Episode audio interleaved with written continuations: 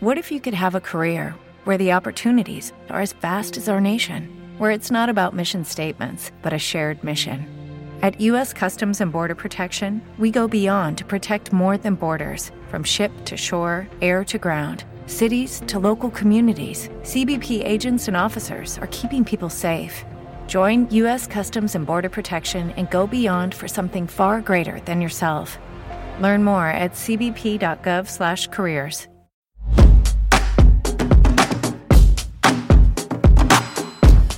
¿Qué hostias pasa en el mundo?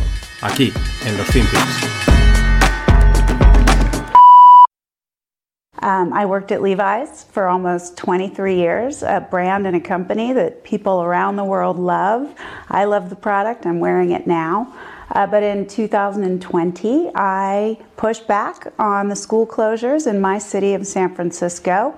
Uh, this went against uh, the woke ideology and the democratic leadership, both in my city, state, and at the national level. And this was considered unacceptable. I pushed back and back and back for two years and ultimately was pushed out of the company because of woke capitalism, essentially, because I was foolish enough or perhaps courageous enough to say, this is a lie. This is a lie. This is benefiting no one, and in fact, is harming many, many people, many children. Um, but, you know, I was a traitor to this, what has become almost like a religion, um, and certainly um, was a traitor to my class. Hola, no financieros. Vamos a rematar la semana con, con, un poquito de todo. Yo creo que, bueno, con temas divertidos, pero profundos. Esta que hoy escuchás, que escucháis, perdón, es Jennifer Say, que es la ex CEO de Levi's, es decir, de Levi's, de sí, la marca de pantalones vaqueros. El vídeo es un corte eh, extraído de un documental que se titula Levi's Unbuttoned, que es algo así como Levi's desabrochado y, vaya que, se han quitado los botones, porque las declaraciones de Jennifer nos confirman algo que llevamos intuyendo un tiempo y que gente como por ejemplo Musk pues también ha criticado el woke capitalism, ¿no? El capitalismo woke, ¿no? Eh, ella lo que dice aquí es que, pues, con el tema de la pandemia y tal, ella, se opuso, ella decía que esto de cerrar las escuelas y tal, que eso era una locura, que eso era insano, que eso no iba a ningún sitio, que no beneficiaba a nadie, y dice, me acabaron tirando de la compañía por el capitalismo woke, ¿no? Porque básicamente estaba diciendo algo en contra del mainstream y de la masa. Eh, claro, es lo que. Bueno, es, cosas que, se intuyan, ¿no? Hasta dónde ha llegado el, este rollo, eh, esta tendencia, ¿no? El, el, que es lo que me parece una gran definición, capitalismo woke, ¿no? Eh, seguimos estando en las empresas y tal, pero asumimos el rollo wow. ¿Qué es esto? Pues el buenismo por doquier, eh, todo políticamente correcto, pregarse a las, a las narrativas globales, no salirse de la línea, no vayan a decir algo de nosotros, en fin, esta eh, tendencia de que vamos, que, nos, que nos inunda y nos, nos empapa por todos lados. Es peligroso porque ha calado hasta en las empresas a un nivel, pues como en Levis, cogen y tiran a la CEO. En decir, bueno, pues la CEO puede opinar lo que quiera, pero oye, si lo hace bien, pues nosotros seguimos a nuestra marcha. Pero no, no, tienes que estar dentro de toda la historia, ¿no? Y, es como dice Jennifer, es una mentira y no beneficia a nadie. Lo bueno, y, y porque siempre hay algo bueno, es que empieza a ver la tendencia contraria que justamente emerge de la mano de Elon Musk y de declaraciones como las de Jennifer Say.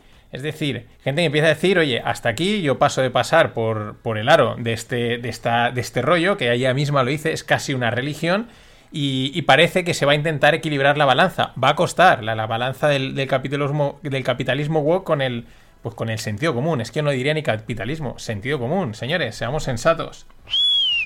Pero volvemos, seguimos con Musk y Twitter, porque es el principal estandarte anti-woke que hay ahora mismo, sobre todo pues, por su repercusión y por la determinación que el tío tiene, aparte de sus cosas, ¿no?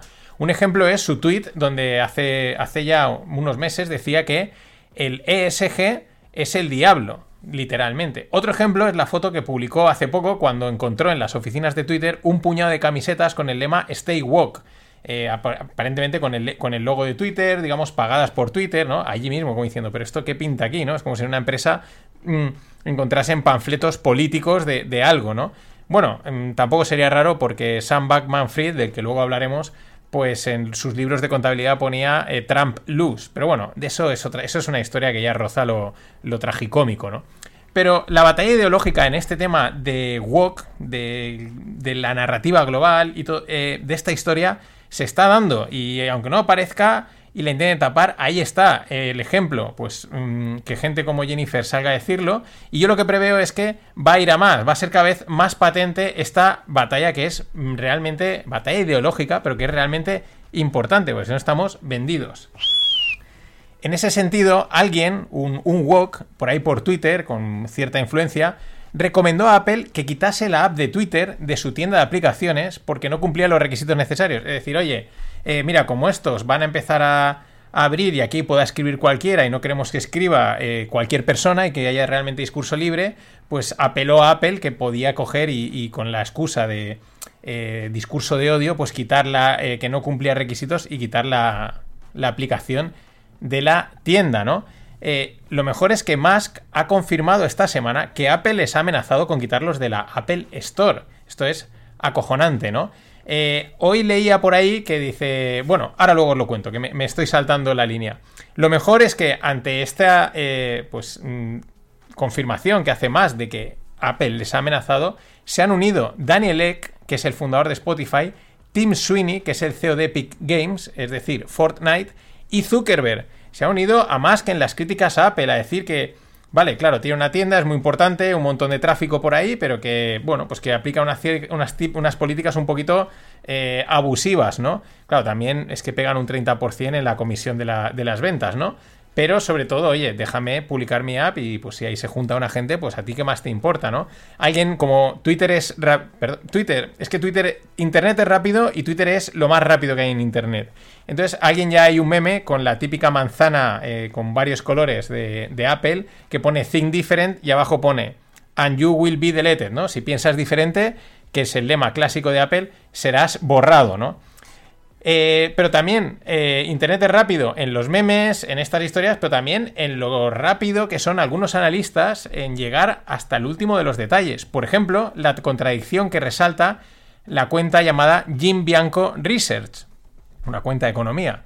Vaya, pongo en contexto. Nos vamos a China. Protestas en las factorías donde se produce el iPhone. Apple se pone a trabajar junto con el Partido Comunista Chino, que es el que gobierna allí, para silenciar estas protestas. De hecho, tumba varias herramientas de comunicación que permiten organizarse a los protestantes, ¿no? Es decir, se, pone ahí del lado del Partido Comunista para silenciar las protestas, el discurso, etc. Y aquí en este momento es cuando Jim Bianco se hace la pregunta, dice, entonces, ¿cómo puede ser que Apple aparezca en índices de inversión ESG, como por ejemplo el Vanguard ESG US Stock? Porque la S, que es de social, y la G de governance, pues brillan por su, por su ausencia. La E, que es de environmental, pues bueno, es que ya si las centrales nucleares son verdes, pues ya todo nos vale como environmental. Y es que al final es todo una mentira. Bueno, en realidad siempre lo ha sido, ¿no? Siempre te cuentan una cosa, pero luego hacen otra. Lo que pasa es que ahora, gracias a Internet, pues nos enteramos hasta de la última contradicción que comete todo el mundo. Y no dejo Twitter porque Musk publicó las slides de una presentación interna que iba a hacer a sus empleados, donde reconfirma algo que ya intuíamos, había dejado caer, pero lo, vamos, lo reconfirma, que el objetivo es crear una super app que integre pagos, vídeo, texto en formato largo, etc. De hecho, en una de las slides pone Twitter 2.0 de Everything App, ¿no? Twitter 2.0, la app para todo. Y esto es lo que antes estaba diciendo y me estaba adelantando. Eh, también alguien en Twitter he leído un comentario muy interesante que decía, oye, quizás por eso todos los liberales, cuando dicen libs en Estados Unidos, pues son como los demócratas, ¿no? No el liberal que entendemos aquí en España o en Europa. Pero en fin, todos los demócratas, toda esta gente que, va de, de, discurso libre, pero luego lo censuran, por eso quizás están tan preocupados, porque ven que este tío va a hacer de Twitter una red social muy potente, de mucho calado, donde va a entrar cualquier discurso y están realmente preocupados. Me parece una reflexión muy interesante. Pero es que también, si nos fijamos en otras firmas digitales, eh, veremos indicios muy parecidos, muy sutiles, como pequeños pasos en, este, en, este, tipo de creación de, super apps, ¿no? De, apps que van más allá de hacer una sola cosa. Y a mí me parece que puede ser la nueva tendencia o la nueva búsqueda de las tecnológicas, mm, pues como nuevo producto, ¿no? Eh, la super app, ¿no? Sobre todo fijándose en China, en ese WeChat que lo tiene todo allí metido. todos en una sola aplicación y tiene bastante sentido, porque es que eh, pues al final somos comodones y cuanto más rápido y fácil me lo pongas mejor. Esto es lo típico que dentro de un tiempo pensaremos, joder, pero ¿cómo podíamos tener tropecientas apps, 20.000 iconos, entrar y salir de una app para hacer una cosa? Y ahora con lo fácil que es en esto, en este Twitter 2.0, que lo hago absolutamente todo, pero es que que vivíamos en la prehistoria. Y tres noticias de tres tecnológicas. Evan Spiegel, CEO de Snap, anuncia que a partir de febrero el 80% de los empleados tienen que volver a las oficinas. ¿Te acuerdas cuando el teletrabajo había llegado para quedarse? Pues bueno, justo los que más posibilidades tienen para el teletrabajo, es decir, programadores, gente del mundo tecnológico, van a entrar en recesión, lo estamos comentando, y les van a cortar las alas. O sea, esto es acojonante. Meta, es decir, Facebook, reduce sus oficinas en el Hudson en Nueva York en vías de recortar costes. Estos ya entran eh, con la tijera hasta en las oficinas. Y Amazon cierra su negocio de distribución al por mayor en India. Era como, eh, pues era una línea dedicada a dar servicio a pequeñas tiendas porque veían que ahí pues había una necesidad y así intentaban llegar más lejos y, y esta decisión de cerrar este negocio con una inversión que más o menos rondaba los 7 billones, aunque 7 billones para Amazon es calderilla, esta decisión forma parte de la reestructuración global que está llevando a cabo la compañía. Y para cerrar, pues cripto es sinónimo de páginas de humor. Así que, igual que los periódicos ponen las tiras cómicas en las últimas páginas, hoy cierro esta parte con dos noticias eh, criptofan, criptodivertidas, porque es en lo que se ha convertido o en lo que han convertido el sector cripto. A ver cómo levantan eh, la imagen eh, en los próximos años. La primera, como decía al principio, nuestro amigo Sam Backman Fried. Claro, está el tío de entrevista por aquí, o sea, el tío ha estafado una pasta, ¿no? Pero como está hiperconectado, tiene unas conexiones muy potentes, pues, eh, pues bueno, pues va por ahí el New York Times, va tal, la gente está flipando, ¿no? Dicen, joder, es que a enseguida lo crucificaron, lógicamente, lo enviaron al juicio, a la cárcel, y el tío no, iba dando charlas, ¿no? Pero este tiene unas conexiones políticas importantes. De hecho, acabo de ver un vídeo en el que le preguntan por los fondos y se queda callado y dice, no, no, no, no, no lo sé, dices, este tío es una pantalla. Pero lo mejor es esto.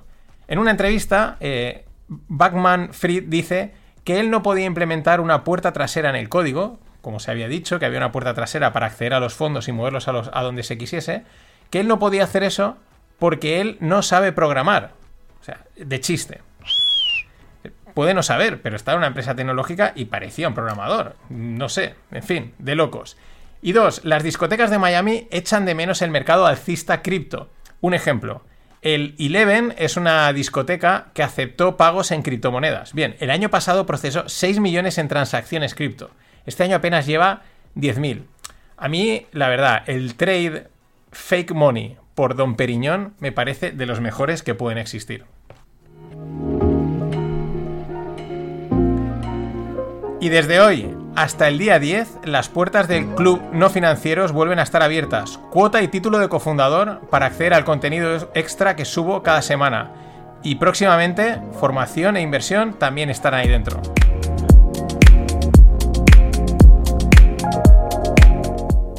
En las notas del episodio, si no me escribís un correo a hola no financieros o me escribís por Telegram o por Twitter, y os paso el enlace y os hacéis cofundadores y lo sigo avisando. Esta, la de cofundador, igual que lo fue la de fundador, sigue siendo una call option out the money. Hacerlo ahora. Y hoy en la lupa, pues el ETF de Ibai, o mejor dicho, también ETFs para todo. a ver, el título inicial iba a ser ETFs para todo, pero digo, voy a buscar algo así más de clickbait, a ver si funciona. Y digo, el ETF de Ibai. Ahora se explico por qué también, el nombre tiene su sentido. Eh, esto es un tema, o mejor dicho, una tendencia que venimos observando y comentando desde hace meses. El que la emisión de ETFs para cualquier idea de inversión.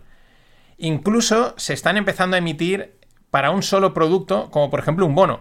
Esto nos lo contaba Fernando Luque en el curso de fondos, que está de maravilla y volveremos a hacer edición a finales de febrero, así que anotadlo.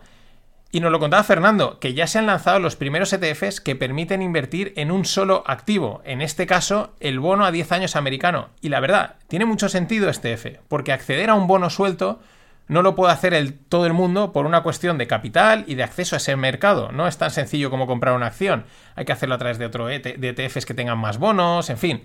No puedes comprar o es difícil comprar solamente un bono. Mm, de ahí que tenga sentido y de ahí el éxito de acogida que ha tenido este primer ETF. Creo que han lanzado el de 10 y el de 5 o el de 10 y el de 2, pero vendrán más. Los ETFs eh, tienen unas ventajas fiscales para las empresas que los crean. Eso a nivel interno, ¿no? A nivel de negocio es bueno. Pero además es un producto fácil de emitir, como estamos viendo, fácil de distribuir, de, que lo tengan todos los brokers, todos los bancos y se lo puedan dar a sus clientes, y fácil de comerciar, porque cotizan como una acción. Así que eh, comprarlo o venderlo es fácil e instantáneo. No, tiene, no es como un fondo que a lo mejor te dan dos días en hacerte la punta en cuenta, no, haces clic y ya tienes tus participaciones del ETF. Y como puede estar fraccionado en, en participaciones de 20, 30, 40 euros, pues más aún, ¿no? Eh, la lista de ETFs graciosos, pues no ha parado de incrementarse. Algunos los hemos mencionado aquí, ¿no? Que si el que emite en, en negocios delictivos, que si el que emite no me acuerdo ahora qué historia, o por ejemplo el que se ponía corto de todo lo que compraba a Crazy Cathy, ¿no? Ahora me he acordado, uno que emitía e invertía en lo contrario de lo que dijese Jim Cramer, que es como el Bernardos español, ¿no? O, por ejemplo, el último que me ha llegado, el más reciente, es un ETF llamado Meet Kevin. Encuentra o encuentra Kevin, ¿no? O queda con Kevin. Que lo que hace es ponerse largo de todas las acciones que recomiende el influencer Kevin Paffrath, que es un inversor y propietario de, de tierras y youtuber, ¿no? Y este es el tema y la tendencia que creo no va a parar. Aunque seguro que por el camino pues vemos muchas chorradas, estafas y ETFs que en realidad dejen mucho de que desear. Pero ojo, porque el campo que abre esto en varios aspectos es, es enorme. Uno, facilitar el acceso a cualquier tipo de inversión, es decir, cualquier tipo de inversión es cualquier idea, cualquier concepto, cualquier cosa que se pueda montar, hacerlo desde el ETF que está basado en un youtuber hasta un solo bono americano. Y eh, facilita el acceso a cualquier tipo de inversión para cualquier inversor. Esto es importantísimo. Dos, productiza o permite productizar cualquier cosa como inversión. Eh, cualquier cosa, lo estamos viendo, o sea, coges las ideas de un youtuber y las estás productizando en una cosa en la que puedes invertir, ¿no? Mm, y ojo, porque puede que los ETFs se coman a las criptos aquí, a la tokenización. Mucho ojo. O haya un mix, ¿no? Yo pensaba que quizás los tokens podrían hacer esta función de que cualquier cosa la tokenizo, la emito y es fácil de comprar, pero es que los ETFs ya están haciendo recorrido ahí, así que mucho ojo, que no haya un token de un ETF, una cosa así. 3. Es una nueva y completa gama de inversión que, que evidentemente se presta a la locura y a la especulación, que en realidad es lo que todo el mundo quiere los bancos y los emisores porque así cobran comisiones y la gente quiere invertir en este tipo de chorradas, en el youtuber, en el no sé qué, porque la gente quiere eso.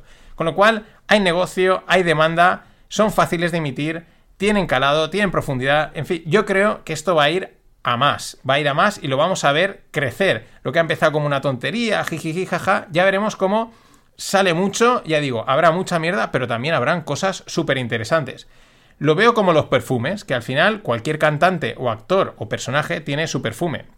¿Esto por qué? Pues porque una firma que crea perfumes le paga, le crea la fragancia, lógicamente, y la monetiza, ¿no? Eh, no tiene ningún misterio. Pues algo muy parecido veo con los ETFs. Mm, repito, no exento de riesgos, estafa y burbuja, pero la tendencia ha arrancado. El ETF de Ibai, el de Ronaldo, el de mi vecino, el ETF de los clubs de fútbol, el ETF de no sé qué, y la gente, pues oye, invirtiendo o perdiendo dinero, o las dos cosas. Lo malo, que con la regulación tan restrictiva que hay en Europa en materia de inversión, veremos si vemos por aquí alguno de esos funky ETFs.